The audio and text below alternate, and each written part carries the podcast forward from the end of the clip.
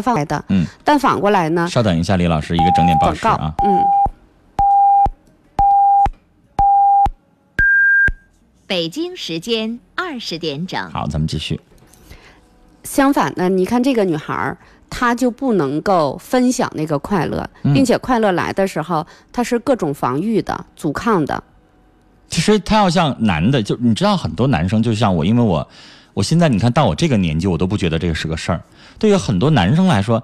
他带我吃吃喝喝，我觉得挺好啊。但女生她就觉得好像是你在折磨我，也不是女生，就是那种自闭的那种，就不是所有的女生，就是这个女生，我这个女生抱歉抱歉，这个女生她认为你在折磨我，对。嗯然后她把那种，她她的想想，她的想象就是我想的那个和你想的不一样的时候，然后她产生出来的就是憎恨。嗯。就是怨恨，嗯。然后他又没有办法去解决这个这个所有的发生这些问题。嗯。嗯，如果要是我的话，比方说我是一个女生，就是就像刚才说你们男生，那如果我是一个很开放的，我要是没事儿，你带我就去，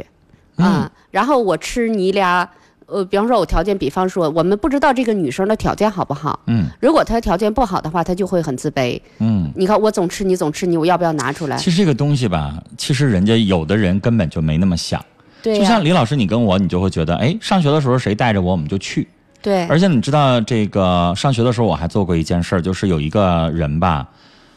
啊，他父母吧，就是我我认识这样一个好朋友，就上学的时候，每到春节和过这个，比如说中秋的时候，我都会带他回我家去吃饭，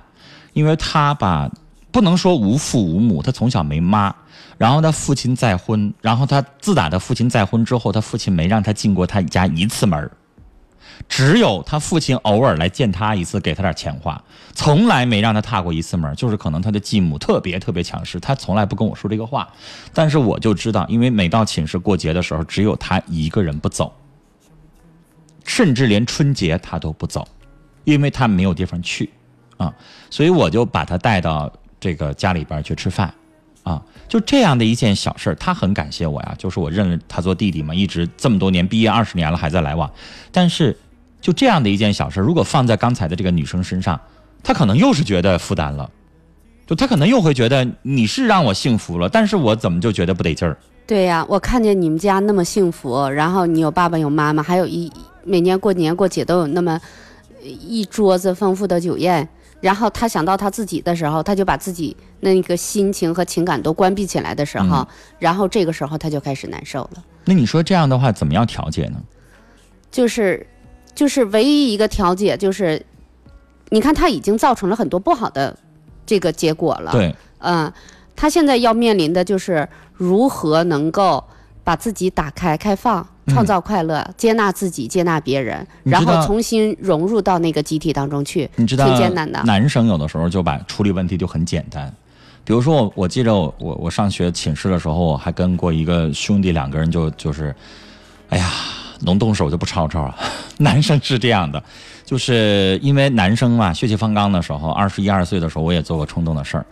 因为他老他老劲儿劲儿的，就是我越就是比如说做的哪方面做的比较好，他就越回来就跟你劲儿劲儿的。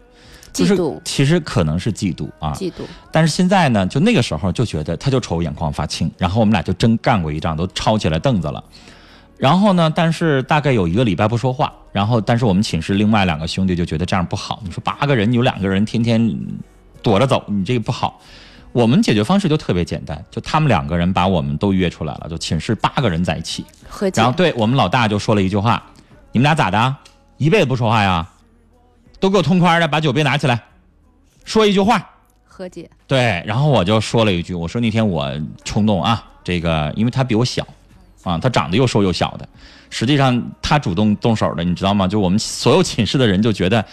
我一米八五，他一米七零，你知道吗？然后就觉得他敢跟我动手，就有点就是不想不这个不知死活的意思啊。然后，但是我当时我就说，我说那个。嗯这个当时我也冲动啊，我就说了一些话，然后他那边一听我这么说话了，他就不好意思了。男生嘛，就是呃，马上的这哥，我啥也不说了，我也不会不不会像你那么说啊，不会那个，我也不会像你似的当主持人的那么会说话，我也不会说话，当啷干一瓶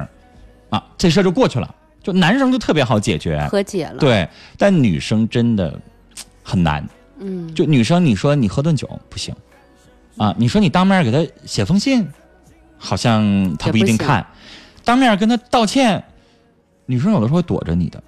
所以女生，您觉得如如果李老师啊，因为有的时候您站在旁观者的这个角度的时候，他会觉得你不理解我。比如说李老师，你就说你，如果你上学的时候你碰到这件事儿，你要怎么处理？你觉得怎么能够跟那个他所谓的大姐大，然后能够化解这个恩仇呢？就是去跟他讲，你一定得你自己，然后嗯你要勇敢的去。您会先准备个小礼物吗？呃，我会的，会。我从小就会这个。就拿出来东西，就是人就这样嘛，就而且一定要是他可能心心念念好长时间了。对，或者说我买两张电影票给她和她男朋友，我请你俩看电影。电影票太小了吧？嗯，或是找他俩去吃饭，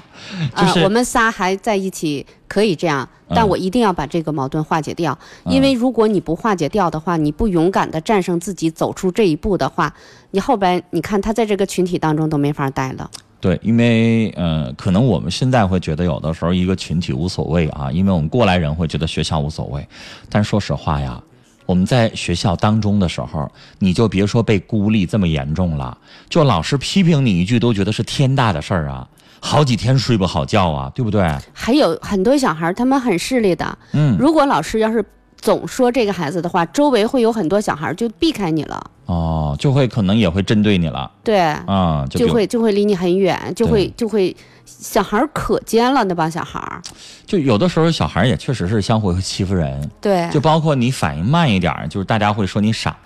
就会嘲笑你；你胖一点，大家也会骂你。起外号，对，啊或者是我我上学的时候也遇到过，你身上有味儿，因为有的人汗腺是馊的，嗯，然后他也会欺负你，往你身上泼钢笔水什么。其实孩子也需要什么，就是经常有遇到的孩子就说我经常被人起外号，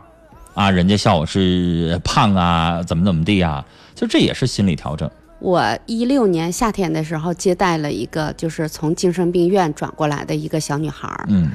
呃，她的妈妈对她保护的特别好，特别乖的一个女孩儿，嗯。但是这个女孩儿就是她妈妈对她保护的太好了，嗯，然后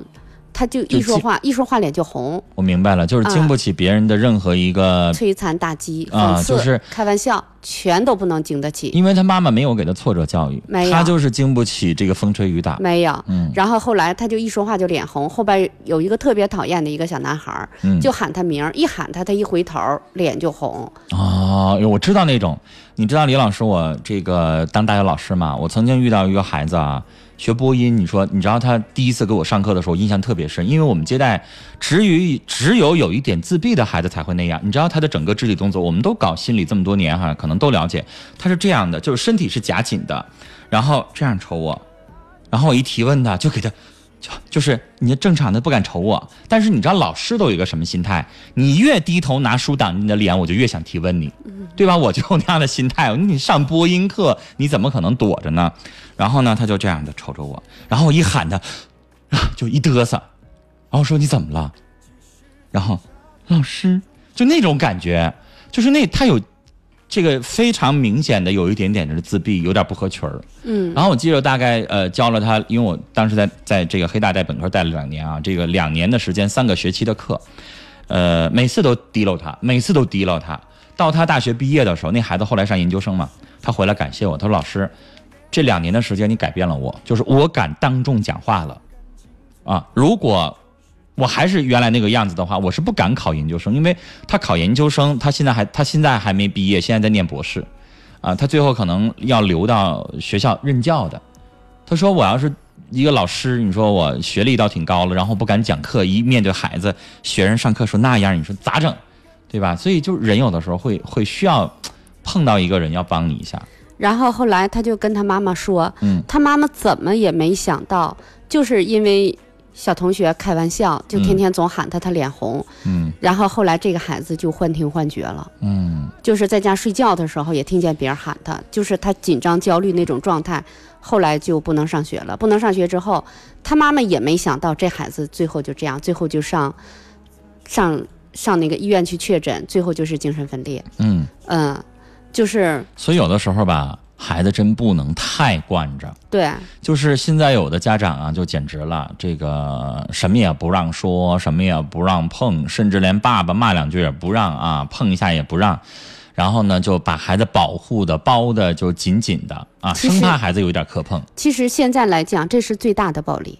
其实我对我觉得李老师这个话特别好，因为家长吧，现在尤其是隔辈儿人，你知道吗？有的家长给我打电话还说呢，哎呀，我要管我家孩子，这孩子简直了。哎，对，呃，大概两周前我就接过一个这样的电话，我忘了，不是咱们黑龙江省的电话，绝对是一个，他的口音有点怪嘛，绝对是一个外省的电话。然后他就跟我说，他说我怎么跟我婆婆说，呃，这个跟我跟我媳妇儿说呀？我说怎么了？我一回来我一看，孩子没写作业。然后我拦着我那孩子九点钟睡了，我因为他会下下班晚嘛，所以他把交给孩子了。我说那个你把孩子薅起来，这没写作业你怎么能就给签字了呢？然后他媳妇儿竟然说，你不用管，啊，孩子是我照顾，写不写作业怎么的呢？孩子今天说不舒服，然后这个父亲就因为这个事情跟他妈妈就吵了多少次架，因为他就说这个孩子他太惯着，太纵容，而且他说他已经被老师找过好几次家长了，因为老师知道找妈不好使，没有用啊，就是这个孩子成天不写作业回家就玩，男孩，嗯，嗯，七岁的孩子，其实这个，其实这个这个男孩儿和女孩儿他这个生长经历是不一样的。嗯其实尤其是母亲，就是我们经常讲母亲的爱，母亲的爱是有毒的爱，嗯母亲的爱是控制的爱，嗯嗯，这里边都有很多很多母爱是有毒的。嗯所以作为一个男孩来讲，这个时候。爸爸是在家里干什么的？爸爸在家里头是立规矩和规则的，就是要严厉一些，哎，就要严厉一些。说作为一个男孩的话，妈妈就应该跟这个男孩放手，嗯。然后把这个男孩交给爸爸。嗯，嗯，就是尤其该管的时候，对，你不能让他连作业都不写，然后你还护着，那不行。其实有挺多，我劝过很多妈妈，嗯。就是尤其是男孩的妈妈，我劝过无数个男孩的妈妈，呃，我就跟他讲，我说你必须要放手，为什么的呢？呃，比方说这样讲，陈峰，我们俩都是有单位的哈，比方说你们单位的领导，要是他是一个没有能力的领导，他还管你，他也难受，他管不了你，然后你也不听他的，你也难受。嗯对吧？所以在家庭当中，如果一个妈妈你发现你管不了你儿子了，你说的所有的话，你说完了之后，他就一点执行能力都没有。然后这个时候，妈妈一定要知道，这个时候你要把这个管教孩子这个位置、这个权利交给爸爸，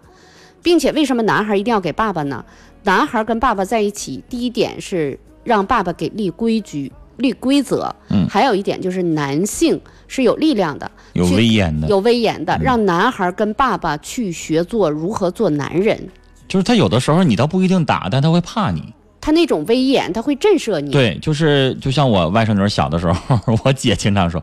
你不写作业，一会儿你老舅来了啊。”就是我一绷起脸来，他们觉得很吓人。对对，我也没打过，但是他们就就害怕我。对，嗯所以如果这个妈妈她如果还要继续的就霸着这个孩子，对于这个男孩来讲和对于这个家庭来讲，对于这个妈妈来讲，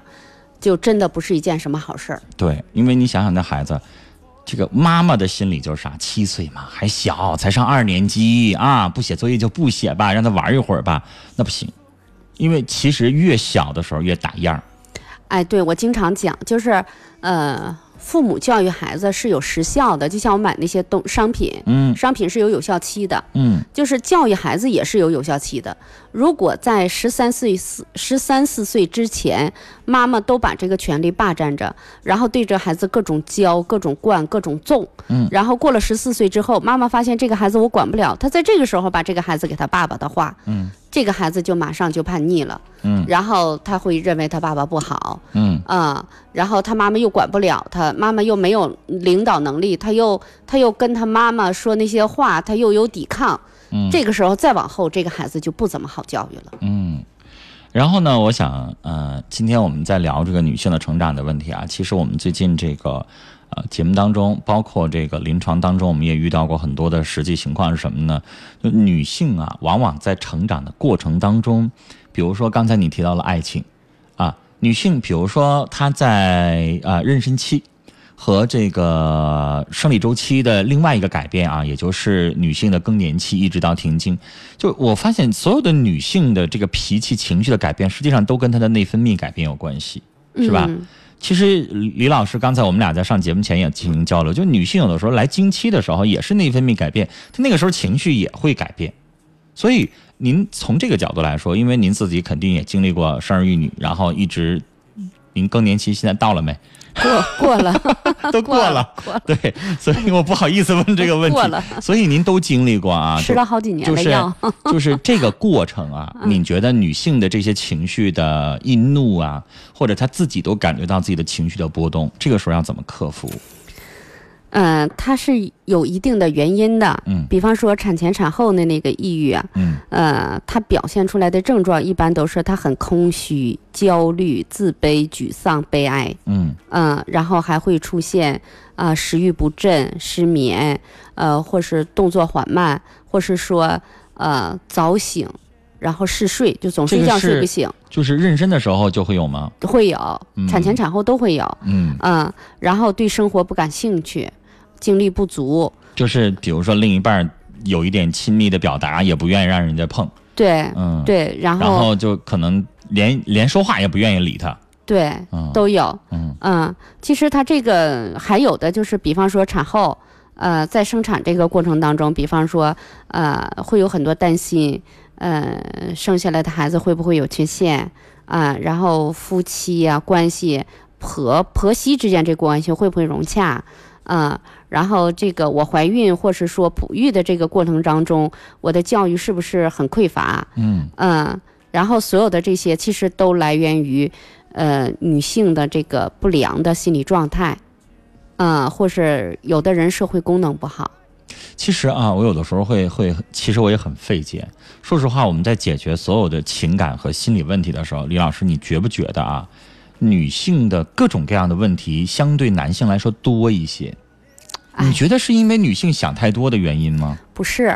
啊，这个还得从头讲。嗯女性的成长，她要她要完成两个，她要完成两个这个过程。她完成哪两个过程呢？第一点，她是从妈妈把她生下来之后，然后她的那个。她的她会她会把那个情感，然后跟妈妈一段情感之后，她会把她的情感朝向父亲。嗯嗯，朝向父亲的时候，他会跟妈妈有有一个敌对。嗯所有的女孩都想说，我将来我要跟我爸爸结婚。在她很小的时候，她就会这样。嗯然后跟爸爸产生敌对，就是跟爸爸之间那种情感是非常吸引的。然后他还要从爸爸那个情感，然后再撤回来，回过头来再认同母亲。嗯。嗯，是这样的。所以呢，吕老师在你这么多年的这个心理咨询的这个行业问诊当中，不知道你是否听说过一个数字啊？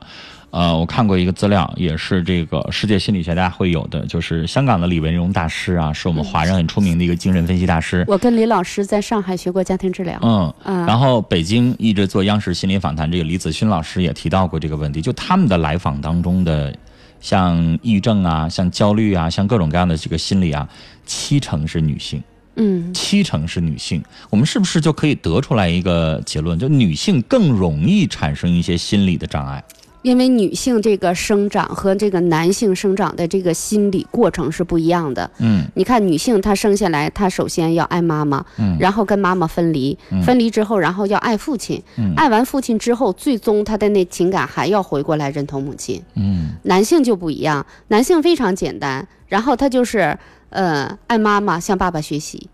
我觉得男性先爱自己，是吧？对，一般男性都是我爱我妈妈，然后嗯我向我爸爸学习，嗯，他就他就跟女性这但是男性自己不一定认同我是在向爸爸学习这件事儿，嗯他可能受到父亲的潜移默化的影响。为什么父子之间有的时候经常？哎呀，你倔我比你还倔啊！就父子经常是关系很不融洽的。嗯实际上他俩很像，但是你要说所有当儿子的会觉得我在向父亲学习吗？他自己应该不认同，但是可能会有影响。但这里边就会出问题了。嗯如果一个男孩他一直爱他妈妈，他如果心里有说，我将来我我就是潜意识到不是说出来，嗯然后他他就会想，我要娶一个妈妈这样的妻子，我要跟妈妈生活在一起。当他看见他妈妈和他爸爸有亲密关系的时候，他的内心的那种潜意识就要我要打倒爸爸，然后因为爸爸分享了我和妈妈之间的那种爱。这有点过了哈。啊，对，这这这这些都是有的。就是我们刚才聊的，再拽回去这个话题啊，就是李老师你自己在呃心理咨询的这个实践当中，你也觉得女性确实是来访的多吗？你的这个接待，是，就是你也觉得那个七成是女性，确实是哈。嗯我记得我曾经跟你一起分享过，咱们俩有一次这个做节目的时候提到过，呃，台湾著名的这个脑神经科专家叫洪兰老师，曾经提到过一个数字，他的那个视频特别好玩嘛。他说，女性分泌这个抗抑郁的一种激素，就是大脑分泌的这个东西，比男性慢百分之五十五。嗯，所以女性吵完架之后啊，这个一直到睡觉五六个小时，他都没消气儿。男人啊，半个小时呼呼睡着了。所以就是女性，你看分分手了、失恋了，容易抑郁；产前容易抑郁，产后容易抑郁，经期容易抑郁，这个事业上容易抑郁，跟这个妇这个妇女跟婆媳相处的不融洽，容易抑郁，更年期容易抑郁，就好像女性特别容易受到情绪上的影响。女孩儿这个成长比男性发展的困难，嗯，她要经历更多一层。就是咱们东北话吧，老说说女孩事儿多，就女孩我不应该说事儿多，这话不尊重人啊，就是想得多，她在是不是？对她在她这个生长过程当中，女孩儿成长的好，要比男孩儿成长的好更困难。嗯，因为他想的多一些。比如说，我们经常会，男生就是有点儿，呃，动不动什么事情有点由着自己的性子来。就比如说，我们经常会遇到有的人结了婚之后啊，经常抱怨说：“我老公啊，回家呀，凳子倒了也不带扶的呀，进屋了吃完了就往沙发上一躺就开始玩游戏，一直到晚上十一点钟，我喊他睡觉了都不搭理我。我们俩结婚一年啊，几乎每天晚上都得是我喊他。我们俩在一张床上一起睡觉的时间都不多。你说我一听完这个年轻的小媳妇儿的这种抱怨，我听了也挺难受。你说这男的这怎么就木头脑袋嘛？你说新婚的妻子你就，但是你你要问这个男生，你说你不爱他吗？他他也爱他。他爱，对，他就觉得那他还振振有理的，他会觉得，那你说陈峰，你说我白天啊在单位啊这个忙成那样啊，又伺候领导，又同事，又加班又啥，我回到家里边，我不就是想消耗停停、舒舒服服的吗？那你说我玩个游戏还不行？难道你让我跟他一起叨叨叨叨叨叨，他就认为他媳妇儿那叫叨叨叨啊？就是你这哪儿那么多说的？我就在这听着，然后我玩我的游戏又咋了呢？但是女性就觉得这个不行，你不理我呀，你没有参与这个家庭生活呀。呃，这个时候他俩要做的工作就是，我们俩坐下来要推心置腹的谈，嗯就是在那个找一天他高兴的时候，或者是怎么样的时候，呃，你要把你内心深处的你的那个快乐、你的那个痛苦，不是说今天咱俩坐这儿谈一谈。这就像谈判一样，这种谈判就是很失败的。你要找一个你俩关系非常好的时候，你跟他谈，你说你知道吗？有的时候我很痛苦，然后他就很注意在听，你怎么痛苦了？你就告诉他，我需要更多的、更甜蜜的，我跟你在一起的这种亲密关系，我希望你能满足我。就是如果你两个人共同进行的一些家庭生活。对，然后如果你要满足不了我的话，我会发现这个婚姻生活让我很痛苦。我要的那些东西多，你给我的少。然后，如果这个男同志他能听进去，并且很在乎这个家庭和在乎这个媳妇儿的感受的时候，他就会有一些改变。哎，我愿意聊比较具体一点，李老师，比如说现在你就是这个二十多岁的小媳妇儿，那她老公就是愿意玩游戏，啊，但是她老公在就是玩一个，比如说现在特别流行的什么王者荣耀啊，什么英雄联盟啊，就简称叫 L O L，叫撸啊撸，是吧？那我问你啊，你是就在旁边说，哎呀，你别玩游戏了，你跟我，还是你会怎么做？我不说，你不说，我我我会，我就看见他玩，我能看见他在哪儿就行。他只要不出去，他在那儿，就是会他愿意玩就玩了。他玩吧，我就把屋子所有的全都收拾完了，洗衣服、刷碗，我都全都干完之后，嗯，我拿一盘水果，拿点点心，拿杯奶放在旁边，我就倚在那儿，我俩一起玩，玩困了我就收拾收拾睡觉。这这就是我想问的，你会跟他一起玩，啊、我会让他教我，但是你不爱玩这个东西，我就不爱玩的话，我就看着他玩，我就倒在他旁边，我玩我的，他玩他的，我看书。你你知道吗？这个就是我我觉得啊，可能就是成熟。你知道我刚才想说，其实我也不是很爱玩游戏，啊，但是我最近就玩这个王者荣耀了，因为我身边的一个伙伴，我就不说是谁了，他玩，但是我不玩，他动不动一跟我说什么那个我们要组个队儿啊，然后要要那个过这个关呐、然后要五对五啊，要怎么地的，我就听不懂，对吧？但是没办法，因为你看我也我自己的爱好呢，就比如说我愿意喝咖啡，他配合我。其实他不太爱喝咖啡的，然后呢，我愿意这个溜溜花卉市场，他陪着我，